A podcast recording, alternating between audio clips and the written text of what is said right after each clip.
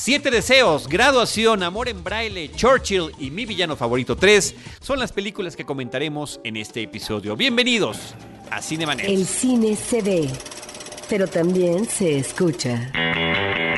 Se vive, se percibe, se comparte. Cinemanet comienza. Carlos del Río y Roberto Ortiz en cabina. www.cinemanet.com.mx es nuestro portal.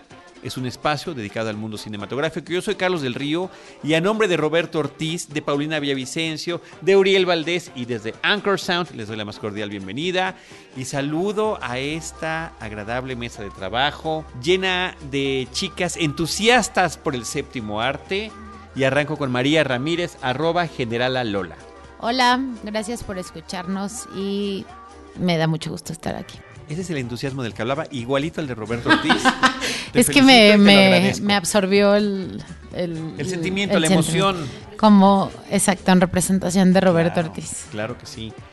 Eh, Diana Gómez, arroba Deidali. Ya iba a decir Deidali alias Diana Gómez. Creo que es de las dos Es, formas, es ¿no? parecido, sí. Es de las dos formas. Muchas gracias. Hola, gracias a ustedes. Yo quiero reiterar ante el productor Uriel Valdés, ahorita voy a presentar a nuestro invitado, porque todavía no presento a nuestro invitado, que esas chicas, esas chicolicas son parte del equipo Cinemanet.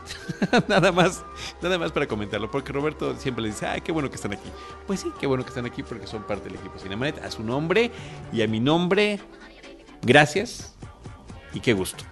Y ahora sí, eh, un querido amigo, Jaime Rosales, que desde hace mucho tiempo estábamos que viene, que no viene, que cuándo, que dime, que si vi la película, que si no la vi, y que además eh, contamos con, con el privilegio de que también se escucha de este espacio, eh, pues finalmente está aquí con nosotros. Jaime, bienvenido. Hola, este, muchísimas gracias por la invitación. Es un honor estar aquí con ustedes, estar en el programa, en el podcast de cine favorito, el que me acompaña todas las mañanas, Wow. este, donde puedo recurrir a él en algunas ocasiones, este, algún podcast viejo de que haya sido desde hace muchos años, puedo recurrir a él sin ningún problema. Entonces es mi podcast de cine favorito y por lo tanto es todo un honor venir aquí con ustedes. Estoy muy entusiasmado, yo sí traigo muchísimo entusiasmo el día de hoy. Wow. Yo sí. Ni digas, Jaime, que hasta que no lo concluye, no Me- lo organice yo. Sí, ¿verdad? Sí. ¿Eh? Gracias a María Ramírez estoy aquí, pero este no solo vengo yo de primero no soy crítico de cine, bajo ninguna circunstancia me considero un crítico de cine, nada más vengo a compartir mi gusto por el cine que tien- que tengo con ustedes. Pero, pero, pero hay que decir por qué estás involucrado en el ámbito fílmico de distribución y comentarios en nuestro país. ¿Por qué te puedo dar el origen? Te puedo dar una historia muy larga. Eh, No dinos dónde estás. Y después otro día platicamos con otro día platicamos. Sí. Eh, trabajo en RH Media. Coordino las redes sociales para distintas distribuidoras y tenemos el gusto y el honor de trabajar con Paramount Pictures, con Corazón Films, con Alphaville Cinema y con algunas otras distribuidoras independientes con las que vamos a ir trabajando poco a poco. Y ¿Estás trabajando en los Arieles? estoy, este, a partir de este año estamos trabajando en la coordinación de prensa de, de los, de los Arieles. Vamos, nos vamos a ver ese día de la entrega en el área de prensa y estaré con ustedes. Y además, eh, extra a todo lo que hemos venido diciendo, traemos regalos. Traemos, traemos algunos regalos cortesía de Universal Video México y de Paramount Video México. ¿Qué son? Dinos y al final decimos cómo se van a regalar. Al final decimos ¿Sale? cómo se van a regalar. ¿Pero qué hay? El primero es un paquete de terror de dos de las películas más importantes de terror de este año. La primera es El Aro 3, que es la continuación. Ya supongo que vieron El Aro 1 y El Aro 2. Si se perdieron este año de El Aro. Vimos hasta las japonesas, que fueron dos. Ah, bueno, Hasta. perfecto. Y- inclusive El vieron las origen, Como el si no fuera. Ajá, exacto, exacto. Pero hay un crossover que, que yo no he podido ver. ¿Hay un Eh, crossover? sí, del aro. Hay con parodias, la- hay con parodias. El aro con la maldición. Creo que hay Sí, un. acaba hay de un salir. Exacto. Ujú. Sí. ¿Pero eso es, es- es de verdad? ¿Es en serio? ¿O Sí, es en serio, es no, una o sea, es existe, una yo sé que existe, pero... No, es en serio, tono Es no una es película parodia. seria. No es parodia. Es una película seria de terror. Y además, Ouija, El origen del mal, también es una película de reciente estreno de Universal Pictures. Muy bien, es en Es- Blu-ray. ese es un paquete de, eh, ¿Es de ¿Son terror en, en- en Blu-ray. Por otro lado, tenemos para los niños, para los pequeños de la casa y para los mayores, porque nos dimos cuenta de que este tipo de películas también la ven personas adultas. Mascotas, este es en Blu, eh, perdón, en DVD de, de- de Illumination, el la misma casa productora de los Minions, de nuestros queridos amigos, amiguitos que tanto queremos, los pequeñísimos sí amo. supositorios amarillos, Banana. ¿Sí los almas? los Minions, ese, de ese Con la voz de Chumel Torres. mascotas, Ajá. esa sí no me la sé. ¿Qué tal? ¿Qué tal? Además tenemos de, de Universal una película que no salió en cines, que se fue directo a este, al Blu-ray y del de la que se acaba de hacer un lanzamiento. Es un documental sobre la vida de Bruce McLaren, el famoso corredor de autos. Es, él fue el último corredor de autos que a su vez era dueño de una escudería. La escudería McLaren hoy es una de las más importantes, tiene algunos problemas en estos días porque trabaja con Honda y no se llevan muy bien con los japoneses, tienen ciertos problemas, ahí está Fernando, Fe- Fernando Alonso, pero tenemos el documental sobre la vida de Bruce McLaren, cortesía de, de Universal Video México. Además, tenemos también de Universal Video la, la más reciente película, no, nunca he podido decir su nombre, de M. Night Shyamalan, Así decimos todos. en Así Shyamalan, sí. este, con el fabuloso James McAvoy, escocés, según yo, de la película se llama Fragmentado. Muy bien. Y finalmente, Muy buena. muy buena película. Cortesía, para mí la mejor de todas, cortesía de Sony Video México, la película Manchester junto al mar, una actuación brutal de, de Casey Affleck, también se la van a poder llevar en Blu-ray. Por lo tanto, esperamos que lleguen al final del programa para decirles cómo se van a poder llevar a casa estos eh, regalos. Pues sí, y en este momento le están adelantando y ya no nos van a escuchar. Ok, ya se lo ganaron y ya regresaron. Muchas gracias por acompañarnos en este episodio. Podemos decir una, podemos regalar una a medio camino del programa Sale, y sale. al final regalamos Ándale. el resto para que Bien, forzosamente. bien, y así no sepan cuál sí. Exacto, y ni en qué momento eso. ni en qué segundo lo tengan que escuchar. Con Ok. Cuando haces eso se supone que no lo dices en voz alta. Eso No, no, es el no. marketing. No. El bueno, muy bien. Pues muchas gracias por esos regalos. Muchísimas gracias. Este, qué Gracias gusto por la que, invitación. que- fíjate, qué bueno, ¿no? Qué bonito que trajiste algún detallito aquí para la- los amigos cinéfilos que nos escuchan. Bueno, pues vamos a arrancar con la primera película que está en cartelera esta semana y el título original es Wish Upon. Aquí en México le pusieron Siete Deseos. El director es John R. Leoneri. Y entre otras cosas, él fue el que dirigió la película de Annabelle, esta especie de eh, spin-off precuela del conjuro, ¿verdad? Y que ahora va a tener una segunda parte, Annabelle. Mm, Pues no tengo el dato, pero sí, lo del conjuro. eh, más bien, este director en, en esta película de Siete Deseos eh, funcionó también como, como fotógrafo en Insidious y en El Conjuro. Es que es donde más eh, ha trabajado él como Él cinefotógrafo. destaca más en, eh, en esa área. Eh, y bueno, esta película, la verdad, ¿cómo decirlo? Em, Con toda honestidad y pues con toda con toda claridad. honestidad. Bueno, el, Exacto, aquí no mentimos.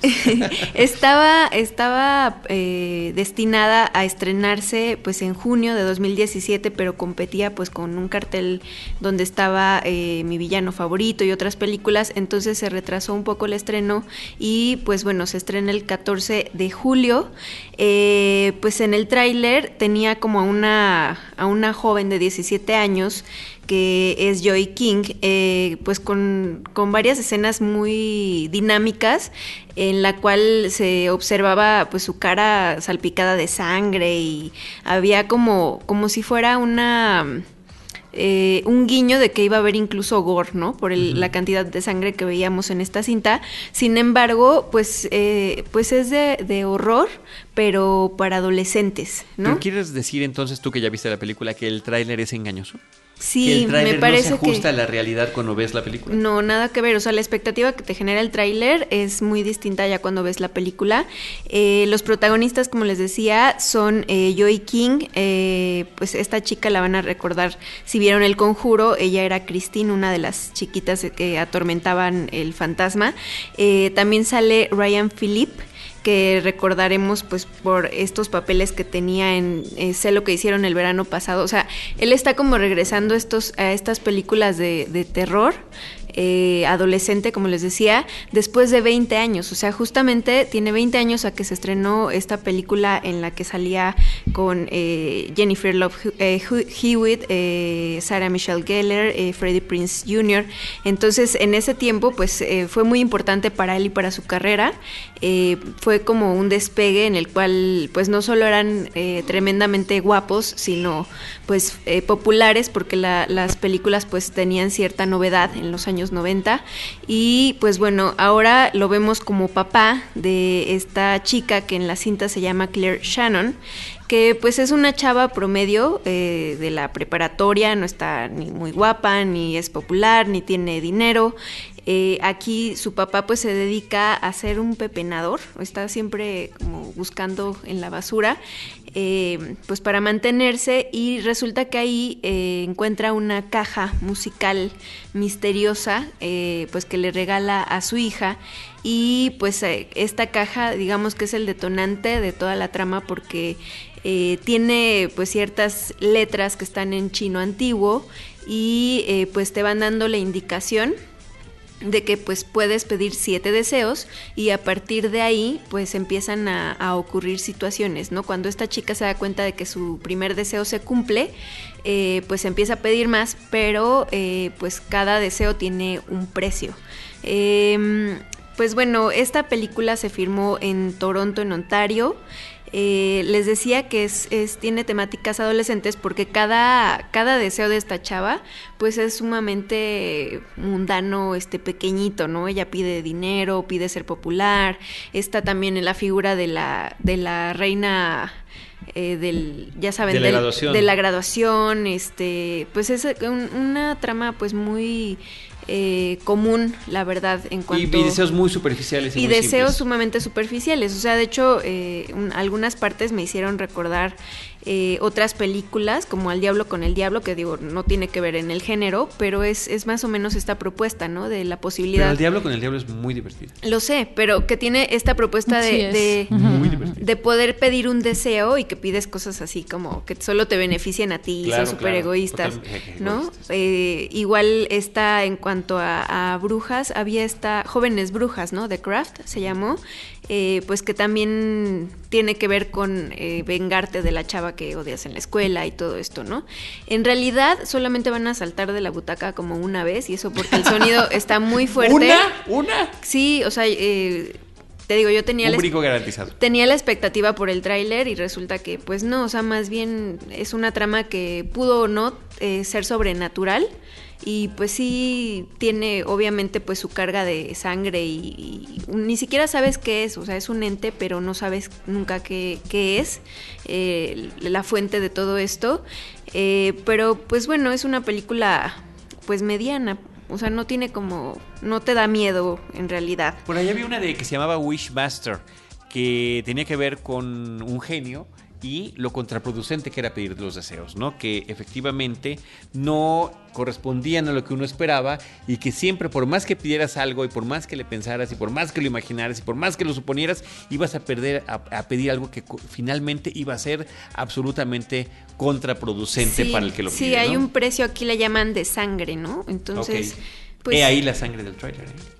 ahí está. Pero, pues, en, o sea, de hecho, en una entrevista que vi donde estaba Ryan Phillip y le decían, este, que, que pues no era tan de miedo, él decía, no, y me gusta porque así mi hija que tiene la misma edad que la protagonista, pues la, la puede ver sin problemas, ¿no? O sea, es una película, pues, Sí. para Creo que me público joven. Pero no es mi especialidad, el marketing de películas. no sé. El, nuestro tampoco. Aquel que diga que es experto es miente. De Ryan Phillip, me Ay, acuerdo yo mucho, además de lo que mencionaste, también con Sarah Michelle Gellar y con Reese Witherspoon hicieron esta que se llamó eh, Cruel Intentions. Eh, no sé cómo le pusieron en español, pero era como el remake de Relaciones, Peligrosas Peligrosas, sí. para adolescentes Exacto. en Nueva York, ¿no? Donde estos efectivamente jóvenes, atractivos, jugaban con los deseos e inquietudes de los demás para hacer que obedecieran sus designios. Y Pero luego sí, se casó con Reese Witherspoon. Sí, como a los dos años, o sea, todo pasó en esa misma época en la Qué que él barbaridad. filma esta película, de sé lo que, lo que hicieron el verano pasado. pero de verdad que hace mucho que no tenemos noticias de Ryan Phillip. Nos Y, sale sabes qué, o sea, eh, después de ser un galán en esta película, aparte de que sale de pepenador, o sea, no se ve nada atractivo, o sea, sí no mm, no, no va por ahí. Eh, Bueno, pues ahí está Wish Upon, siete deseos, nosotros deseamos mejores películas. Vamos a continuar ahora con una película que es del 2016, es eh, una cinta que se llama Graduación. El título original es Baccalaureate, que ahí sí no tengo manera de saber cómo se pronuncia, porque está en, en rumano, la película es de Rumania.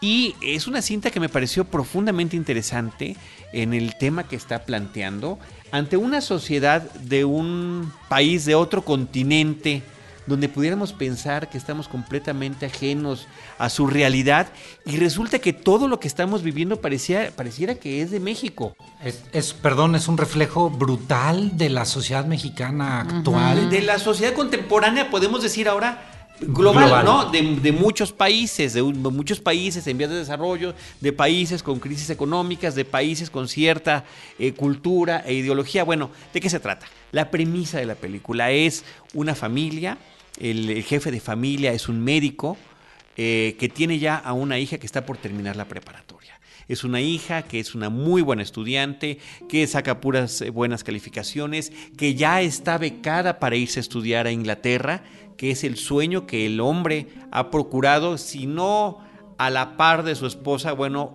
juntos decidieron que podría ser la mejor opción para la hija, sacarla de esa ciudad, de ese pueblo donde viven, no nada más que salga de ese lugar y se vaya a otro lugar de su propio país, no, que salga, que salga por completo del país, que se vaya a otro lugar que ellos consideran mejor, aquí lo entrecomillo, para que pueda desarrollarse y no quedar con una vida que ellos mismos consideran mediana, una vida que no logró realizarse por completo. Pero a partir y no, sé si esto decirlo, lo que le sucede a la chica al principio también es parte de la premisa a partir de un ataque que sufre ella.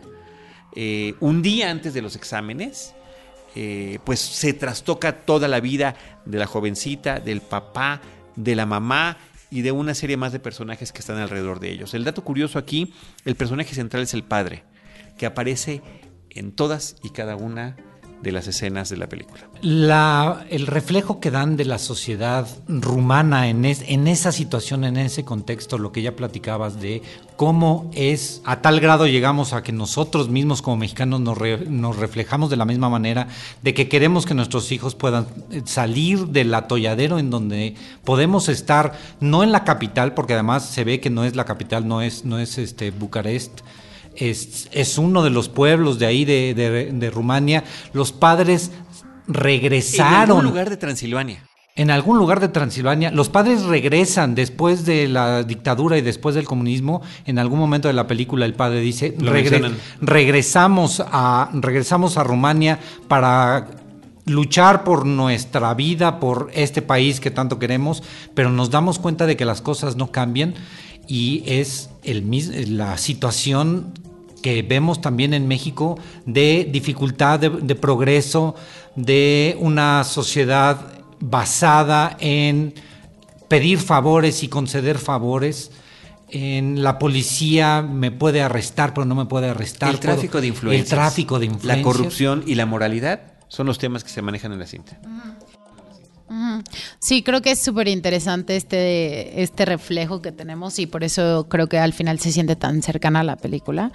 Este, pero también este tema de impotencia donde ves que una persona que es honesta pues no puede no puede ir para adelante, o sea, siempre le van a pasar cosas y creo que es una realidad que vivimos día con día donde sabemos y vemos injusticias y no podemos hacer nada y no avanzamos y cuando finalmente alguien por alguna circunstancia, por ejemplo, en este caso el ataque, que en realidad no es una cosa que no podían controlar y, y eso ve o sea, la vida se ve amenazada de todos ellos y el conquistar los sueños y el éxito que creen que es en realidad salirse del país. ¿Cómo vemos que salirte de tu país es la opción para ser exitosa o realmente para llevar una vida o una calidad de vida que crees de, que exacto. es mejor. La idea de la una idea. mejor calidad de vida. Y eso es lo que los motiva, o sea, y eso es lo que motiva a mucha gente, pero salirse de ahí es lo que motiva este a la gente a seguir cada día. Creo que eso es muy fuerte. Sí, además de la corrupción, también hay otra, otra cosa con la que yo creo que nos podemos identificar y es con este perfil de la una mamá mueble, una mamá ah, abnegada, que es también uno de los personas, y esposa abnegada, que también dice, pues yo no te estorbo, ¿no? Y todo el tiempo mantiene la mirada eh, baja y sirve a su, a su familia en los quehaceres del hogar, pero no se involucra de manera activa, este, no aporta, pero tampoco quita, o sea, no está como, como siendo dueña de su propia vida, ¿no? Y esto también, pues, es algo que vemos mucho eh, con temas de, de, género aquí en, en México. Eh, yo sí me puse a, a, reflexionar que aquí en México la agresión que se ve en esta película se da casi eh, para así que lo reportan para 400 personas al día, ¿no? Entonces, pues esto es, eh, parte de la gravedad del espejo en el que nos estamos viendo en esta película, eh, que pues sí, ¿no? Al final yo creo que también te habla de que a veces también nosotros nos prestamos a hacer cosas malas o, o, no honestas o no, no dentro de, la, de los valores y la moralidad porque pensamos que es un pequeño salto para estar en donde nosotros consideramos que es estar bien. ¿no? No sé si me explico cómo... Sí, el cómo fin justifica los medios. Exacto. Sí, y también como esta línea, ¿no? O sea, ¿cuál es la línea que puedo cruzar para llegar a este fin? O sea, esto todo está bien porque significa, porque a ella también le pasó algo, ya sabes, o sea, todo este tema de mmm, cuándo está bien no hacer lo correcto o cuando, pues, si eres honesto, sé honesto siempre, ¿no? No importa lo que te haya pasado. Pero a esa honestidad no la puedes mantener todo el tiempo. El doctor trata de ser honesto en algunas situaciones, pero al mismo tiempo él no lo es en su vida personal con su esposa. Es la engaña, la doble moral, la, engaña, pero después, tal vez sea un spoiler, nos enteramos de que la esposa sabe de que él tiene un amante. o sea, es una familia mexicana, ¿eh? O sea, de verdad. Sí, no, lo ven así. Típicamente, típica familia típicamente mexicana. hasta la casa chica, ¿no? El señor va con el súper, hace dos súpers. Eso, eso cómo me impactó. O sea, ¿y qué tal si se equivoca y le lleva la piña a la otra, no? O sea, qué, complicación. El director es Christian Mungiu. Él hizo cuatro meses, tres semanas y dos días. Él es rumano y eh, por esta película el año pasado en Cannes recibió el premio a Mejor Dirección en la, en la sección principal del festival. Y fue su ópera prima, además, ¿no? No, no, no. No, ya, ya, tenía, ya tenía. Su ópera prima es cuatro meses, tres semanas, dos días. Ajá. Pero recibió. Por graduación. Por graduación. Por graduación recibió mejor el año pasado, por esta película. y también el premio del jurado de, la Sociedad Cinefila Internacional. Sí, bueno, es una película que realmente yo creo que su carácter de universal es lo que la hace importante. Además, e, es una película que de repente tiene mucho cámara en mano que parece que estamos viendo un documental eh, y, no en, el, en, un sentido que después el público que no normalmente no ve documentales cree, ¿no? Ay, el documental es aburrido. No, te hace sentir que estás allí.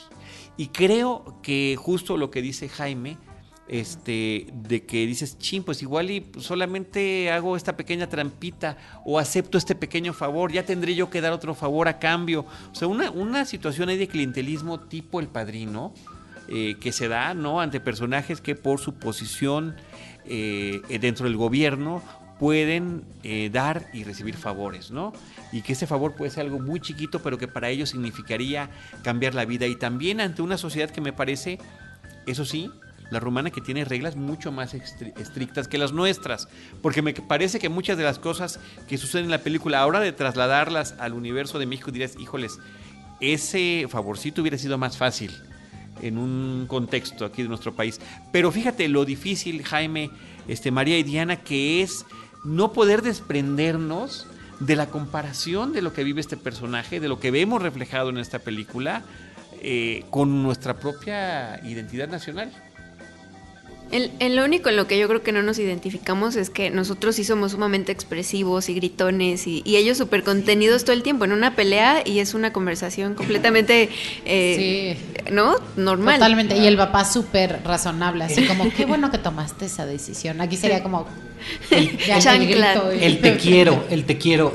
Solo se lo escuché una sola vez al padre decírselo a su hija cuando aquí para nosotros es muy fácil, por supuesto hay sus excepciones, pero es muy fácil soltar, te quiero hija, que te vaya muy bien en la escuela, ese tipo de expresiones. La que son- bendición llegando La a la bendición, escuela. ese tipo de Eso cosas. Pese a que es la sociedad rumana, que en teoría es una sociedad de cierto origen latino, pero que la vemos más eslava de lo que. de- Sí, pero fíjate también cómo en el idioma, a la hora de estar escuchándolo, ¿no? eso te iba a decir. Ese, esa de repente, e- esa conexión eh, no latina, Latina. con el, con Con el el italiano, idioma, ¿no? sí. Que te parece que algunas cosas las identificas eh, y otras absolutamente para nada, ¿no? Y cómo de repente también tienen una que otra palabra francesa por ahí. El gracias siempre oía que decían merci. Y la buena, buenas noches, noches o algo así decían también. Sí, en fin, yo creo que es una, peli- una película que nos invita a la reflexión, que nos invita a, reflexionar no solamente sobre nuestro país, sobre la moralidad en general, sobre la corrupción, pero eh, también sobre cómo se viven las cosas en otros países, que de repente pensamos que somos así muy, que somos únicos en nuestros problemas e inquietudes, y resulta que no. Que allá también existe, entrecomillado, el sueño americano, Sí. pero es el sueño que británico, el sueño europeo. Pues el sueño de salir, el ¿no? sueño de progreso. De progreso visto a través de estar en otro país. Estar en otro país que tenga mejores condiciones económicas. Nada más eh, les quiero recomendar que vayan preparados porque dura dos horas con ocho minutos. Pues no lo sentí, te juro que tú lo sentiste yo. No, yo sí lo sentí, sí, sí, sí, yo sí. sí. Jaime. sí. Sí, lo sentí, pero tuve, tuve la fortuna de poderla ver en dos partes. Ok. Entonces fue menos. Yo la vi como en cuatro, pero sí, sí, sí lo sentí. No, o sea, vale la pena, eh, pero Es sí una vayan, buena película, pero sí vayan preparados. Muy bien, muy bien. Pues ahí están las observaciones de O la sea, no mesa tomen agua antes de de verla. Cinemanet. Graduación de Cristian Munyu. Oye, bueno, nada más, eh, sí quisiera yo, aunque no lo conozco, pero destacar la labor del actor principal, Adrián Titeni, como Romeo, como este médico que está viviendo todo esto, y el enorme peso que carga con su actuación y como personaje, insisto yo, estando presente en todas las escenas y en este viacrucis que está viviendo Sí. a lo largo de, de su vida. Y creo que también, perdón, la película está llena de personajes interesantes. La amante, es- el personaje del amante es muy interesante. El hijo del amante, también, aunque llegamos a saber poco de él, dan ganas de, de enterarse más cómo le va a este chico. O qué tal esta eh, asistente enfermera que trabaja con él en el hospital, que también le resuelve muchísimas cosas, ¿no? Sí. El amigo policía El con el que policía. creció, que tuvo una relación de juventud o quizá de infancia. El funcionario de El gobierno funcionario. que está ese, enfermo. Ese, merece su propia película. Es Es, que- más, ese merece una miniserie. Sí, ¿Sabes qué? Siento que sí se siente larga la Que película. tendría que ser precuela. sí se siente larga la película, pero te quedas con ganas de ver qué le pasa a todos. O sea, eso sí es una realidad, como que Sí. no la quieres dejar de ver, quieres Sí. ver qué le va a pasar a este y a- la a relación de ellos, la esposa, Todo, ver, sí. ver por qué, Sí. en dónde se rompió y en dónde ella es entra en esa, se nota con una profunda depresión. Depresión terrible. Depresión. Pero puede ser también producto de, el- las- de lo que se comenta en la película, ¿no? Ella siempre siguió las reglas. Ella siempre cumplió todo como debe de ser, siguiendo. Y, y termina, ¿no? Con un trabajo. Y no valía la pena todo lo que ella hizo Sí. por su hija si no lo hacía de la manera correcta. Bueno, pues ahí está, para que la vean ustedes. Graduación que afortunadamente ya está en cartelera. Les quiero comentar que también en cartelera está una película francesa que se llama Amor en braille y que eh, tiene un tema peculiar. Esta es la historia de una jovencita, una niña, ¿no? 12 Preadolescente. Está en esa etapa este, como la que, la que narran en, in- en Intensamente, entre ser entre niño y adolescente, ¿no? El preadolescente, eh, que tiene una enfermedad degenerativa y que está perdiendo la vista. Ella lo sabe, lo saben sus padres, eh, y ella lucha día a día por tratar de llevar una vida lo más normal posible. También trata de hacerlo eh, a través de cosas que aprende para evitar que la descubran que, está perdiendo la vista, como contar los pasos que hay de la entrada de la escuela a su salón o inclusive cuando le hacen un examen de la vista, cuáles son las letras que normalmente le pone el médico y demás. Pero eh, hay un jovencito de su clase que, eh, con el que finalmente tienen una situación de empatía lo que podría ser esta situación del primer amor. Y a partir de esta relación de dos personajes disímbolos, con dos familias de antecedentes disímbolos, es que se va desarrollando esta historia. Eh, es una historia muy, muy blanca, creo que la puede ver toda la familia, realmente creo que está llevada de una manera muy, muy ingenua, por, por decirlo así. Este, esta relación entre Marie y Víctor creo que es bonita, tiene, tiene detalles bonitos, que es este este tema de aprender cómo llevar una amistad, de aceptar a la persona que tienes, como enfrente como es. Este tiene momentos lindos, creo que creo que justo esa es la definición. ¿Ya dijiste cursi? Pero pero es un poco cursi y predecible. Eso es la otra cosa que, que creo que, el, que veo el lado un poco negativo ahí. Es cursi y predecible, pero creo que si tienes ganas de ver algo así que les curra miel, creo que está padre ir a ver. Bueno, ahorita hablamos con la Grinch de Diana, pero primero que nos dé su opinión, Jaime. hay, hay, una frase durante la, durante la película. Estamos hablando de una niña que está perdiendo la vista gradualmente, progresivamente. Una frase que dijeron en algún momento, la mirada es la primera parte de una historia de amor en donde tal vez el, el inicio de una relación... El papá se lo dice al niño, ¿no? Sí, sí. Es, es, a través de los ojos. Te enamoras te llama la atención a alguien primero a través de la vista. Puede inclusive que suene hasta banal de que es la atracción física inicial de una persona bonita la que te está gustando inicialmente. Pero vas desarrollando poco a poco, al mismo tiempo en que la calidad de vista de la niña va decreciendo, ellos van desarrollando una empatía, una amistad, una camaradería, en donde en algún momento ella sí le dice, no, no quiero que me tengas lástima, y él precisamente como está aprendiendo cómo tratarla, se nota como no tiene lástima por ella, la quiere ayudar, quiere que sea su compañera, se empiezan a, se empiezan a enamorar, empiezan, empiezan a tener ese, ese enamoramiento de los 12 años, son, tienen una edad increíblemente este, temprana como para tener una relación demasiado profunda, pero es, logran desarrollar una empatía de tal manera que obviamente te sientes, recuerdas invariablemente cuál fue la primera niña de la que te enamoraste y por qué fue lo que te gustó. Primero fue por la vista, primero fue por los ojos y después la viste, después trataste de averiguar cómo era para ver si realmente te gustaba. Entonces esa dualidad o esa contradicción que vemos en donde ella ya está perdiendo por completo y eventualmente tendrá que quedarse completamente ciega y él la vio por primera vez y se va enamorando de ella. Diana, quítanos la miel, por favor, quítanos toda esta mermelada que traemos y estas mariposas que están revoloteando aquí sobre la mesa. Pues es que mm, la verdad a mí no me gustan tanto ahora esta clase de historias blancas o no me sentí en ningún momento como conectada, como, como menciona Jaime, con, con esta trama. Eh, no sé, o sea, la verdad no, no tengo como mucho más que decir. No, pero dilo negativo, dilo negativo. Pues es que me pareció eso, o sea, predecible, como de pronto sentía como que estaba perdiendo un poco el tiempo de, ver una película que, que ya sabía de alguna manera lo que iba a pasar. no, sé si un poco inverosímil. te pareció así? Yo, yo estaba esperando que alguien se muriera, porque este tipo de películas eventualmente alguien se muere. Tipo bajo la misma estrella. No, pues no sé, o sea, no la disfruté, pues. Y los, los, personajes eh, secundarios, por ejemplo, el papá del niño que viene de un hogar donde la mamá eh, falleció hace algún tiempo y el papá está en este eterno, en esta eterna negación de que como si ella estuviera de viaje, ¿no? Eh, a mí me fue uno de los personajes que me, que me gustaron en la película. Y el, y el papá de la niña, de negación, de. Bueno, no que, no que le trataba de negar el sueño a su hija, sino que para él lo importante era que se pudiera tratar que pudiera ingresar a un hospital y que no perdiera. Donde la atendieran, pero también se ve una serie de papás, tanto el padre como la madre, desprendidos, ¿no? De su hija, si están en los últimos momentos eh, de poder contar con, eh, con su vista, eh, ¿por qué estar lejos de ella, no? Por mucho trabajo y situaciones que tuvieran que haber. En fin, creo que es una película que, que bien podría ser para un público juvenil, efectivamente, como, como mencionamos hace rato, y que aunque menciona la palabra predecible, Diana, yo siento que nos saca un poquito de lo, de lo común que vemos.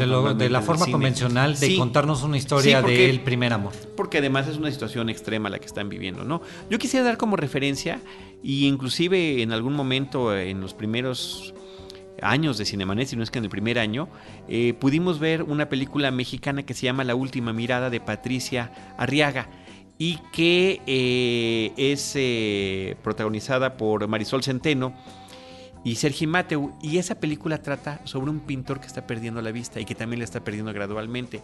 Y que en ese caso está perdiéndola a través de, de- eh, que es una, en el caso de la película de la última mirada, es una enfermedad inventada para la cinta, pero como que la va perdiendo por colores, ¿no?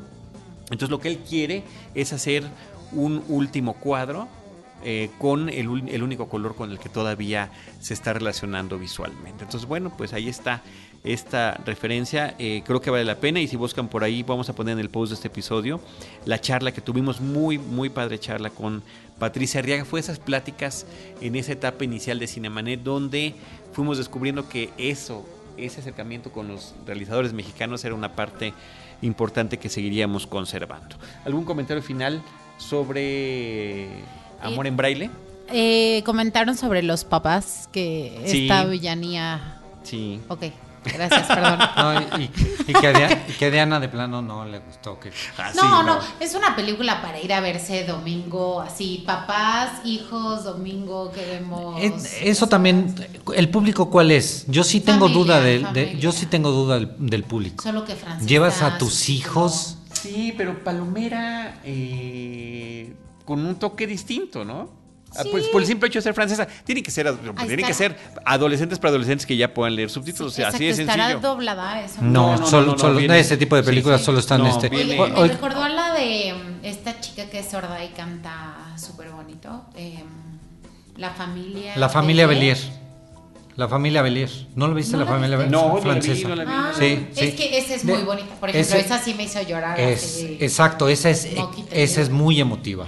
Sí, ¿No? sí. Porque, pero estamos hablando de lo mismo. Sí, muy El- similar. es muy similar. El sueño, eh, pero la de la incapacidad no es ella. la- eh, quien tiene la incapacidad son eh, es su familia. Ella, ella este, habla perfectamente bien, ve perfectamente bien en, la familia, canta hermoso, pero es su familia la que, la que es sorda.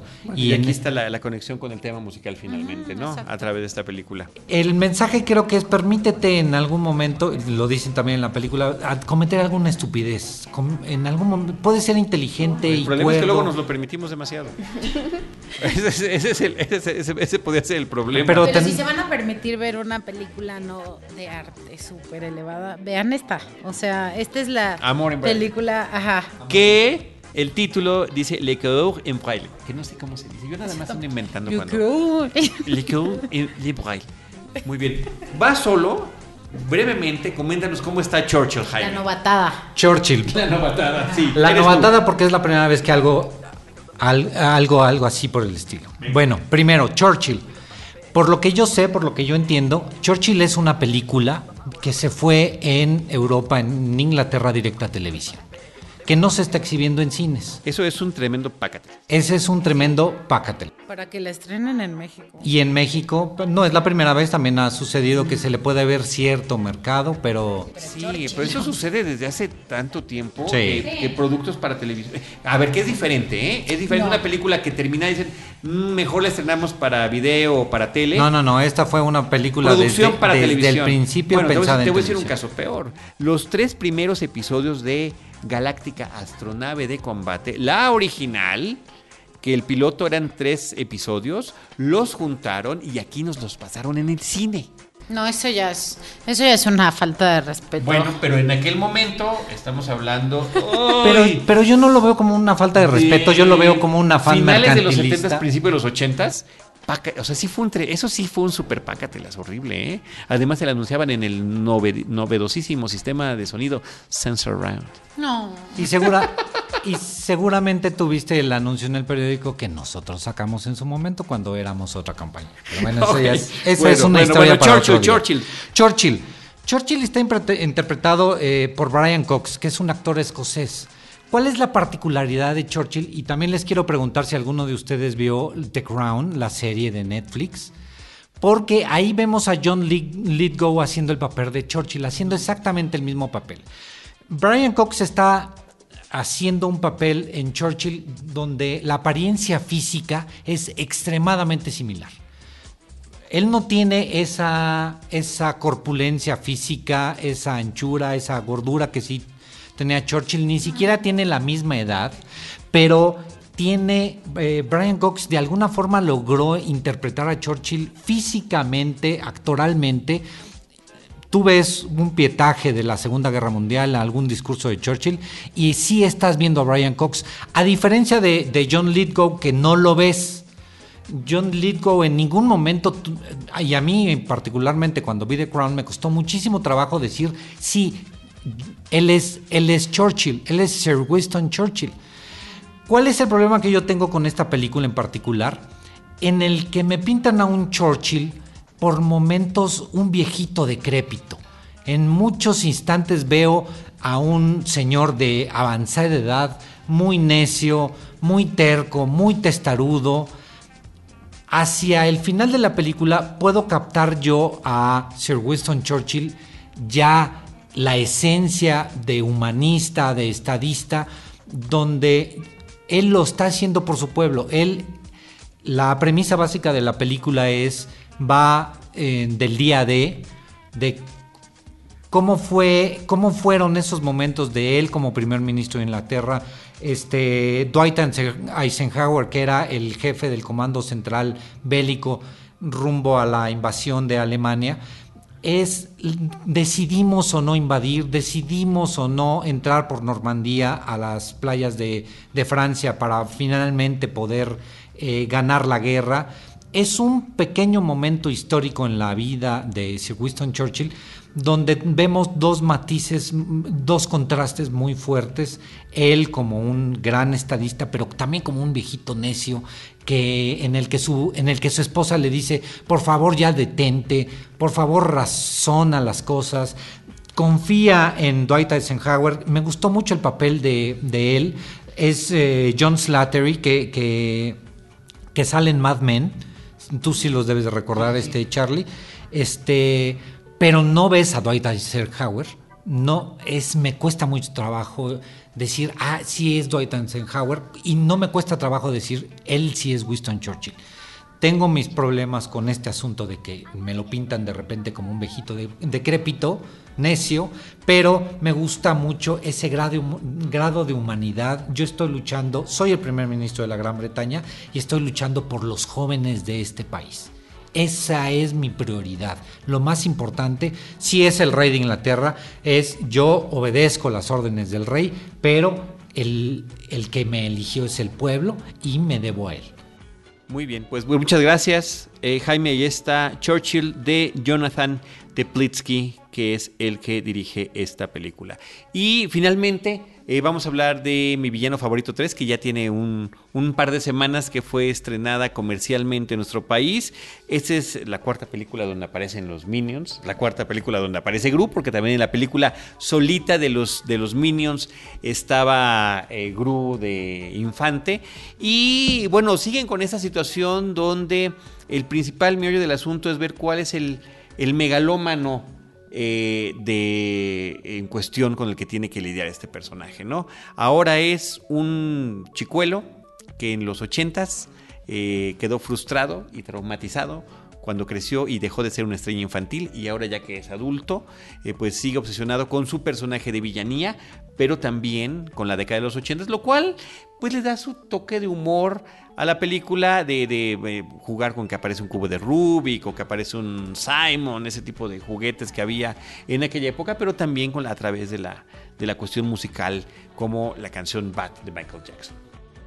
Sí, eh, creo que estos son guiños para los papás y para las personas como yo, que no soy mamá, pero que, que he visto todas las películas y me parece chistoso ver, ver estas estas referencias a los años 80. No creo que los niños entiendan de dónde vienen esas referencias, pero creo que está muy bien, creo que uno de los grandes aciertos de esta película es el villano, justamente el villano 3, ¿no? O sea, Baltasar. Eh, creo que creo que es un, buen personaje, creo que está bien bien desarrollado, creo que las escenas de, de él son las unas de las que más disfruté, están están bien hechas. Yo en lo personal no soy hater de los Minions, o sea, no, no odio a los Minions y me han gustado mucho las películas anteriores de mi villano favorito. Creo que a esta le falta para llegar al grado de las otras películas. Definitivamente es mejor que Minions, que yo siendo fan de los Minions, me pareció la peor película. Los O Minions sea, demostraron, eh, o sea, la película de los Minions demostraron que los Minions son personajes de soporte y que Exacto. no pueden ser protagónicos. Y aquí, en esta 3, los vuelven a utilizar bien, moderadamente. Moderado.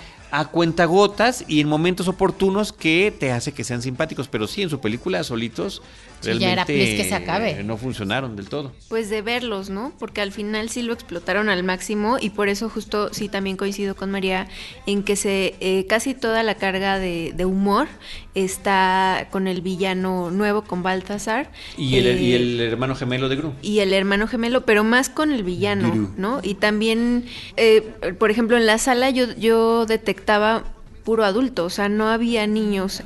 Entonces, ¿Ah, sí? a pesar de ello, tampoco no hubo como risas así, carcajadas ni nada, como en películas anteriores que sí la gente se deshacía, ¿no? Oye, pero, pero es mejor que la 2.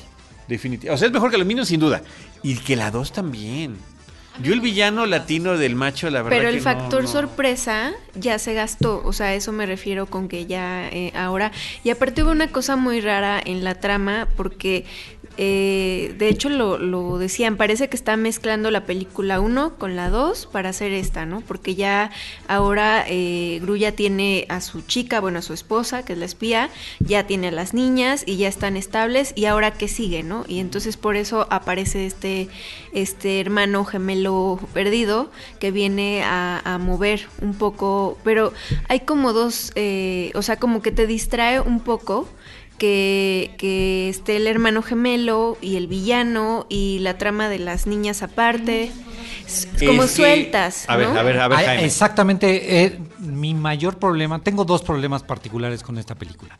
Uno es la inconectividad de las historias. Me están contando una sola película, pero estoy viendo, estoy viendo la problemática de las niñas. Estoy viendo a los minions que van a dar al bote. Estoy viendo la relación de hermano, mamá, papá, de Drew y Gru. Y estoy viendo al este, al niño frustrado que se quedó atrapado en los en los ochentas y que coincido en este asunto de que por momentos es lo mejor de la película porque es lo más fresco de la película.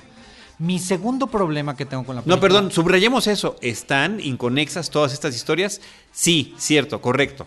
Prosigue. El segundo problema que tengo con, con la película es el doblaje en español. Ah, ¿por qué? Por... Yo en particular, Interesante. Andrés, Andrés Bustamante lo respeto, lo quiero Sí. y por momentos siento que se, está, se me estancó, que no aportó. Entiendo que es el mismo personaje. que Porque Andrés. Andrés Bustamante hace de Drew y de Gru, de Y los dos hermanos. De Drew y de Gru, y además lo acabamos de ver en Monsters Inc.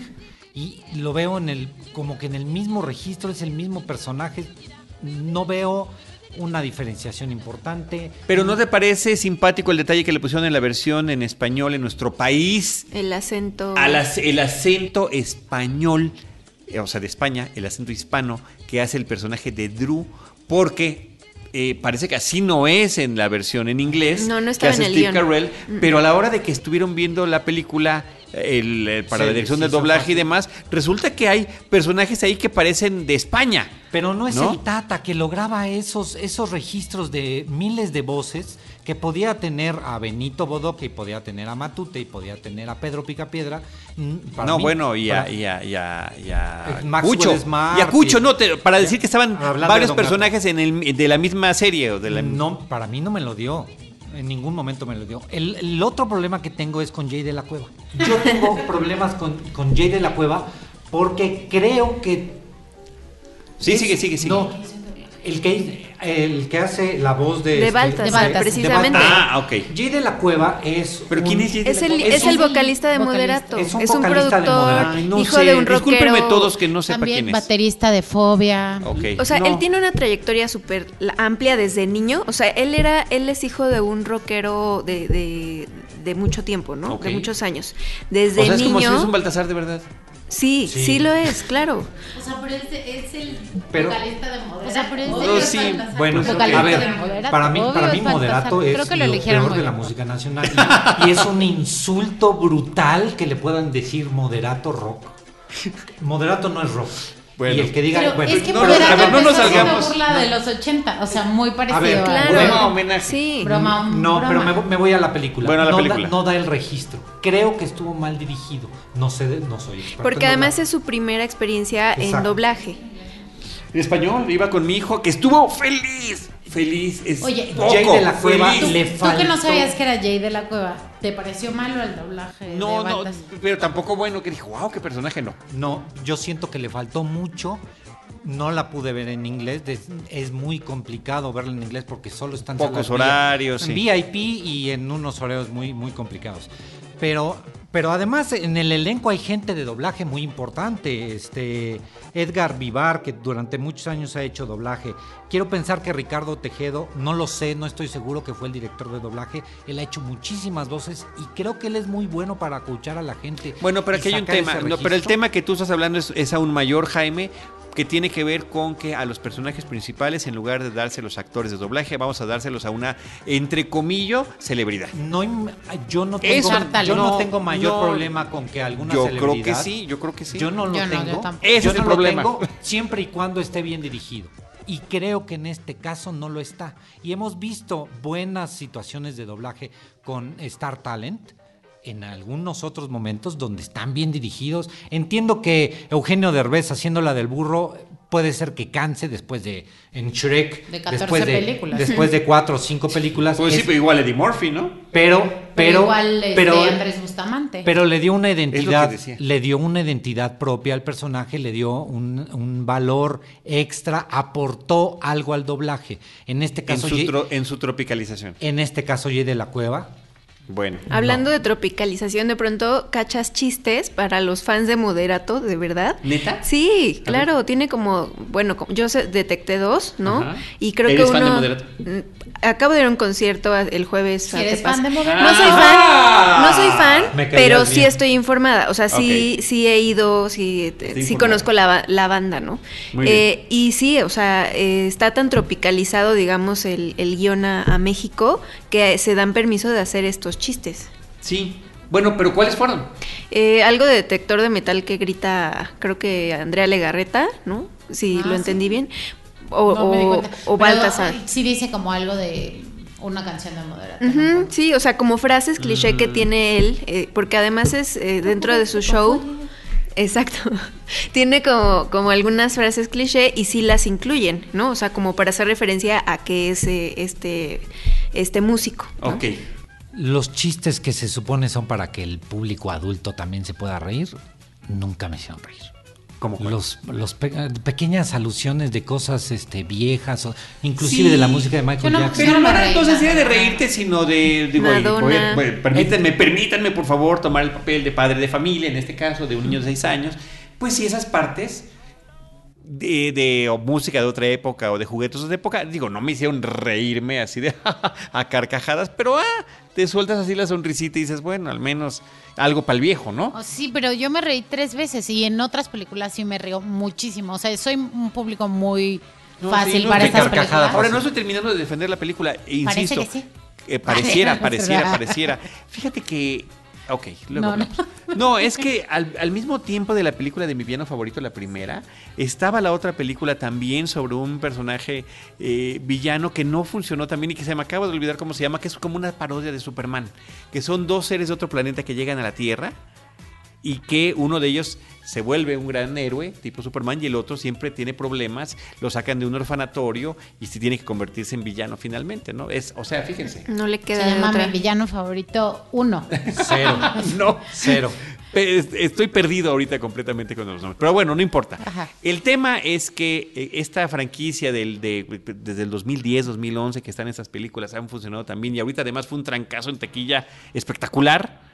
Eh, me parece que también aquí en nuestro Más de país. 250 millones de pesos. Y a nivel primer fin de semana, global también, pues bueno, vienen más y, esta película ya está preparada para más. Por eso nos dejan todas estas historias que no tienen conexión, todos estos cabos sueltos, que son absurdos, ¿no? El doctor Nefarius que está congelado, eh, ¿por qué tienen un nuevo jefe en esta asociación en contra de los villanos y que ya no volvimos a saber más de esa nueva persona? Pues sí, para que después lo... Y, ok, o, o- o Drew, ¿no? ¿Cuál será el destino de Drew? Ese, perdón, ese, ese congelamiento, esa referencia a Han Solo que está... eh, no me... Ay, a mí sí me encantó que estuviera congelado en carbonita, se me hizo, por favor. Se me hizo forzado, apelando a un Yo no público... entendí La cara, la no, cara, la no. cara No, de- yo por supuesto que sí lo entiendo, pero a mí se me hizo muy forzado que, que, que, que, que- que- que Han hablaran, Solo está congelado en carbonita, por eso. que hablaran de Star Wars no, en una película de Universal Pictures para mí fue importante, pero no no tuvo la fuerza que yo hubiera querido que tuvieran. Son esos pequeños secretos que uno como persona de edad avanzada, Carlos y yo, Carlos y yo que lo somos, entendemos, Diablos, diablos. no apeló a mi empatía, no logré esa conexión con la película que me hubiera gustado tener en otro instante. Sí, ya nada más como dato curioso, eh, hablando de actores eh, de doblaje o actores debutantes, eh, en, el, en la versión de Estados Unidos, eh, Trey Parker estuvo como Baltasar y él es el co-creador de South Park. Entonces, pues tiene 25 años o más en el mundo de la animación y pues dice que esta es la primera vez que se le invita a hacer algo así. Entonces, pues también ahí sería cosa de ver la versión en inglés para evaluar si realmente funcionó. Ojalá las distribuidoras pensaran un- en tener un poco más de copias disponibles en inglés para aquellos adultos que queremos ver. Más copias mejor que nada más que cambien algunas de las que ya tienen. Porque sí, de repente llegas a salas y no puedes ver otra cosa que no sea mi villano favorito 3. A mí me gusta verla en español. Las películas de animación me gusta verlas en español. A mí las películas me gusta verlas en su idioma original, todas. Sin Sí, subtítulos, como, No entiendo. como graduación. Yo, yo entiendo que ¿Qué yo entiendo que? Graduación es una película rumana que no entiendo ni jota y que lo único que de repente llego a captar es una, una frase de una ciudad o de un o de o, de como no buenas importa, Creo que noches. importa se dice Nada. igual. Importa creo que se dice igual porque yo- a mí me sorprendían estas palabras, pero bueno. Bueno, a mí lo que me sorprende es que no puedes despegar los ojos de la pantalla porque, porque no entiendes nada. Y se la pasan hablando toda la película. Que no está mal, que no está mal. Nada más es una observación. Bueno, comentario final. Pues sí, véanla para que se sienta. Pareciera que va a seguir por, por los créditos, ¿a eso te referías? ¿O lo que vemos en, en los créditos? No, no, no. ¿No? Ay, yo no, yo me salí. Sí, antes de tiempo. Pues no sé, a mí me dio la impresión, eh, por la, lo que veíamos, eh, que era una batalla entre dos personajes, pues que iba a continuar. Entonces, tal vez. Sí, claro, bueno, es lo que digo, que están sentando las bases para que tengamos más material prefabricado para la siguiente entrega. Algo relevante que pasó esta semana, vieron que Coco va mm, a estar en el festival, se va a estrenar en el festival Sí, de cine de, Morelia, va a ser la película que arranque. Primera vez que una película animada arranca, bueno, una película de Pixar, una película sobre México, una película que se va a estrenar más de un mes antes en nuestro país y ahora todavía un poquito más por el tema de su participación en el festival y que ya la nueva reseña de la película ya al fin revela un poquito más sobre el personaje de Gael García Bernal, ¿no? Que no se sabía, que sabía desde el principio que estaba en la película, pero no se sabía con quién. Bueno, es un niño que Coco se va a encontrar y que es un timador de buen corazón. O alguna cosa así, es lo que dice la reseña. Y un póster que seguramente ya vieron por todos lados, muy bonito. Está padre, Sí, está ¿no? Está bonito. padre, es una calavera negra formada con diferentes eh, personajes eh, y, eh, ilustraciones de la misma película. Y en el video donde los directores de la película y la productora están dando este anuncio de que la película va a estar en, en el Festival de Cine de Morelia, bueno, pues viene además este eh, póster animado que se ve muy padre, que está en los últimos animado y 15 festival. segundos de... Sí, está, está muy Es un póster especial de Coco para el festival, que es la decimoquinta edición del Festival de Cine de Morelia, sus 15 años, o como dicen en Estados Unidos, su quinceañera. La quinceañera. Muy bien, pero me parecía relevante. porque No, muchas gracias. Si estamos Ajá. hablando de películas animadas, este, pues era, era importante hacer ese comentario. ¡Ah! Los regalos. Jaime, por favor. Los regalos. Arranca. Arráncate. Como Carlos se brincó lo de los regalos, pues yo No, voy no. a Ay, yo de veras, era la mitad. Era de- la sí, mitad. se me fue. Perdónenme Pero todos. para los que se saltaron. para los no, que sí se regalamos saltaron, o no sí mitad. regalamos, pero lo que voy a hacer es abusar de la confianza y voy a regalar todavía más cosas para que Carlos tenga más trabajo a la hora de repartir los regalos. Lo primero que voy a regalar el día de hoy es pases para la premiere de Before I Fall, una película de Corazón Films. Perfecto. Son pases para por la fecha de lanzamiento. Pases. Por la fecha de lanzamiento de este programa está perfecto. Eh, la premier será este, la próxima semana. Cuando ustedes escuchen este, este podcast ya van a poder ir la siguiente semana a, a ver la película. Es una película de una chava que tiene un accidente en medio de la noche y que tiene que revivir el día una y otra vez. Me vas a decir este Groundhog's Day. Sí, el día de la marmota, pero Eh, con Hechizo una- del tiempo se llamó originalmente en nuestro país. Ok. Híjole, este, un día habrá que tener una discusión sobre los peores títulos. Sí, sí. Ese es un gran. Pero con ese título se estrenó en el cine y así estaban Sí. las marquesinas Hechizo del tiempo. Yo sé, para mí el peor título, lo platicaremos otro día, el peor título de todos es Un final inesperado, el título, Claro, que, le, sí, el título Luis. que le pusieron a Thelma y Luis. No te desvíes. Vamos me con los desvío. regalos, regalos, regalos. Regalos, regalos, regalos. Before I Fall tenemos, tene- tenemos pases dobles para la primera persona que nos diga el nombre de la protagonista. Tiene que etiquetar a arroba cinemanet y arroba corazón films. Muy bien. Y a RH Media, ¿no?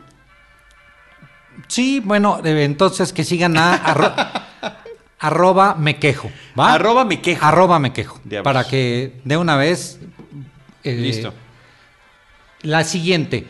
Ya hablamos de una película de Illumination que es este mi villano favorito. Vamos a regalar en DVD la película Mascotas que salió el verano pasado.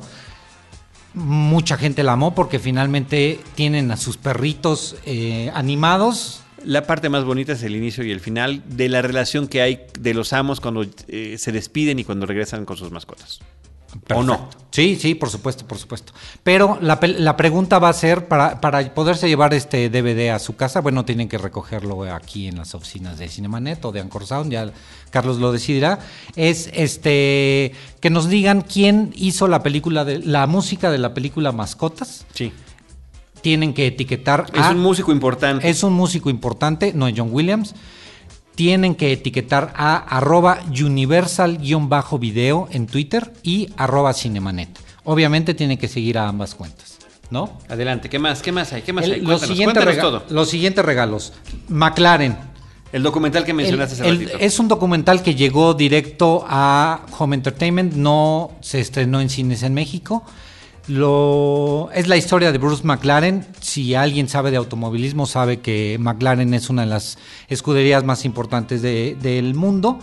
La pregunta, los tienen que enviar la, la respuesta a la siguiente pregunta. ¿Qué piloto mexicano ha sido parte de la escudería McLaren. En este caso también tienen que etiquetar en Twitter a universal-video y a arroba cinemanet. El siguiente regalo que tenemos es la película Manchester junto al mar en Blu-ray. Ganadora del, premio, del premio Oscar a Mejor Actor y Mejor Guión Original, donde también Michelle Williams estuvo nominada. Lo que quiero que nos respondan es, eh, para poderse llevar la película, es en qué película, en qué serie de televisión apareció Michelle Williams. Se lanzó a la, a la fama Michelle Williams. Y además, ¿cuál es la película de temática gay en donde también interpreta a una esposa? Nos tienen que enviar esas dos respuestas a, otra vez, arroba universal o universal-video y arroba cinemanet. Muy bien. Oye, ¿hay más? Ah, sí, el de hay, terror. Hay todavía Venga. más. Tenemos un paquete de terror cortesía de Paramount Video y de Universal-Video, donde tenemos en Blu-ray las películas El Aro 3 y La Ouija. Para que nos puedan, para que se puedan llevar estas películas, para que puedan eh, El paquetón. este paquete de terror que se lo puedan llevar a casa y espantar a su novia y ponerse a jugar. Muy bien. Este paquete para que se lo puedan llevar, perdón por tantas cuentas, este, tantas cuentas de Twitter, ahora tienen que etiquetar a Paramount Video y a Universal-Video, además de Cinemanet, y nos tienen que decir qué días se estrenaron estas películas en el cine. En El- México. En México. En, En México. México. El Aro 3 y La Ouija, El origen del mal. Todos los regalos son cortesía de Sony Pictures Home Entertainment México. Muchísimas gracias a ellos. Los boletos son cortesía de Corazón Films. Pues muchas gracias por ser portavoz y eh, la persona que nos trae estos regalitos aquí es Cinemanet. Muchas gracias, Jaime. Yo nada más, este, Uriel, es el último dato que quiero dar. María, Diana, Megamente. Se llama Megamente la película, Megamind es el Amo título original. Una película. de Tom McGrath. Salió simultáneamente, o sea, el mismo año que salió Amo. mi villano favorito y se me hace que eso le, le quitó mucho peso a esta película que, que me parece tan interesante, tiene un personaje entrañable, es el punto de vista también del villano desde otra perspectiva. Eh, el, el héroe que ya está harto y están tomando prácticamente la misma mitología de Superman. Sí, sí, sí, sí. ¿no? Entonces es megamente, Dios mío. Ay, me hubieras dicho animación de DreamWorks este, y de inmediato te hubiera podido decir De hecho, la UIP, ¿no? La, Ya era Paramount Pictures, ya fue Paramount Pictures quien se encargó de la Ajá. distribución de esa película. Bueno, pues ese era el dato que la tenía. trabajamos, la trabajamos. Jaime, muchas gracias. Ya dijiste chorros de redes sociales. ¿Alguna más que te haya faltado decir? Pues este, me pueden seguir en arroba me quejo, arroba sin éxtasis mx, arroba taquilla cero con z, eh, arroba Jaime Rosales H, que es la personal donde me pueden encontrar. Me pueden encontrar, por supuesto, en Paramount, Paramount México y en arroba Corazón Films, Universal Video, Paramount Video. Eh, son muchas las cuentas, nos da mucho gusto responder todos sus comentarios.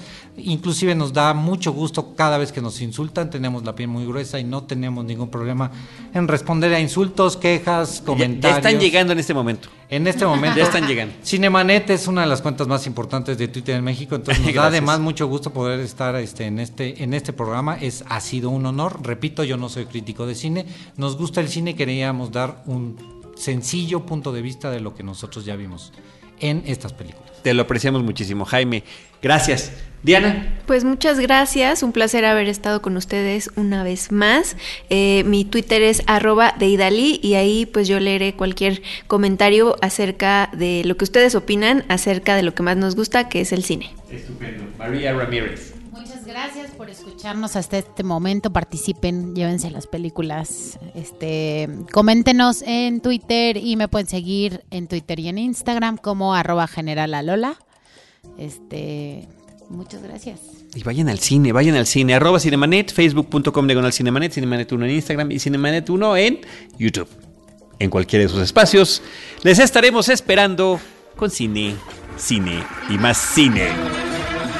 Cinemanet termina por hoy. Más cine en Cinemanet.